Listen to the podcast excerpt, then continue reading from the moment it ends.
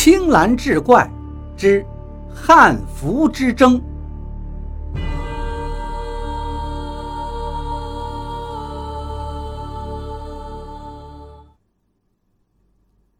一天之内，寝室里死了两个人，校方立刻封锁了消息，对外只说是他们失足坠楼。只有铃兰知道，事情没这么简单。寝室里的女生们听完铃兰的描述之后，围在一起瑟瑟发抖。中邪了，肯定是中邪了。周婷婷不断的念叨着：“我们要不要请一个道士来做法？”其他几个人刚点头附和，铃兰突然叫了一声，她指着顾小瑶椅子上的汉服叫道。他他怎么还在这儿？他是亲眼看见顾小瑶穿着这件汉服从楼上跳下去的，而现在这件汉服又完好无损的放在寝室里。周婷婷捂着嘴叫道：“李仙思穿了这件汉服出事了，顾小瑶也是，那会不会？”他转头看向了赵雪，赵雪脸上早就吓得没了血色，全身抑制不住的发抖。烧了他，烧了他！赵雪像魔怔一样的念叨着，拽了那件汉服就丢进盆里，跑到阳台上点上了火，直到把那件汉服烧成了灰烬，赵雪的脸色才恢复了一些。寝室里几个人见状，也都长舒了一口气。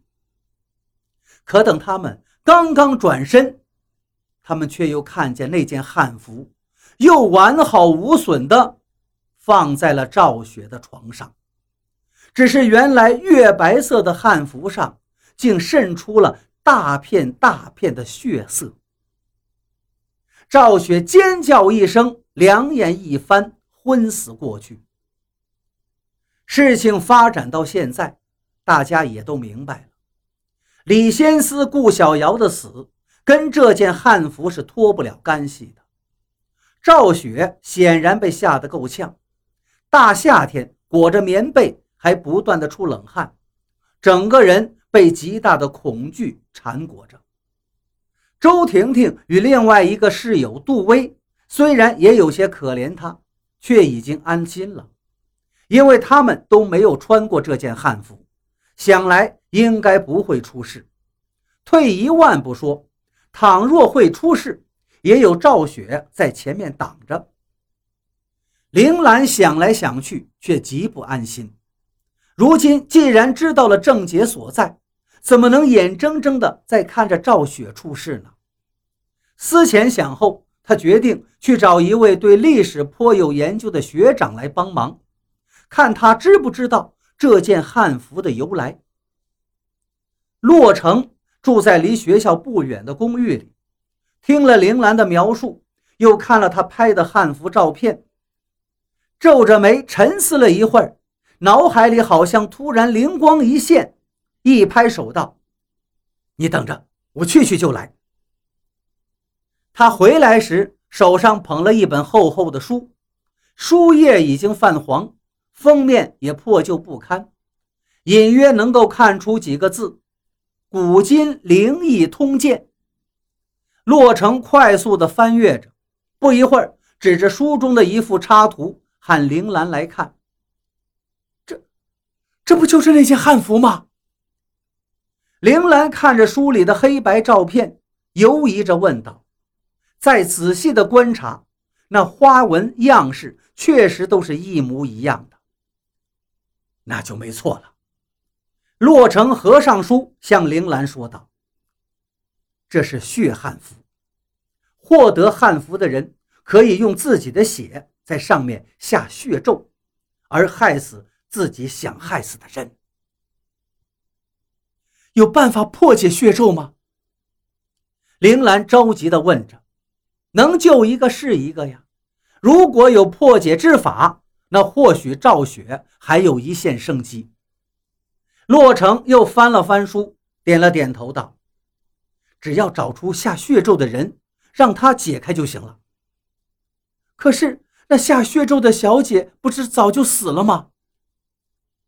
洛成道：“书里说那个小姐的血咒只报应在害她的两个人身上，现在是有人得到了血汉符，用自己的血重新下了血咒的。”洛成笃定地说道：“书上有过这样的两例记载，你们寝室死去的两个人应该是得罪了谁，才被下了诅咒。”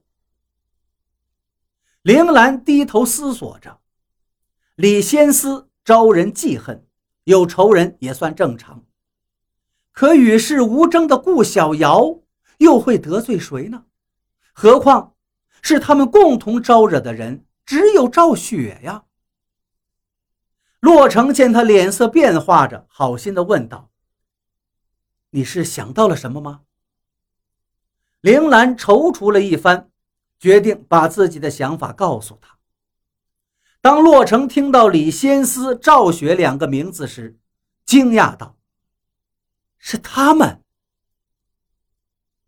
凝眉沉默许久之后，他又说道。看来赵雪的嫌疑最大了。他素来跟李仙思不和，说不定早就起了杀心。而顾小瑶怀疑他，所以就连他一起根除。也许这种解释最为合理。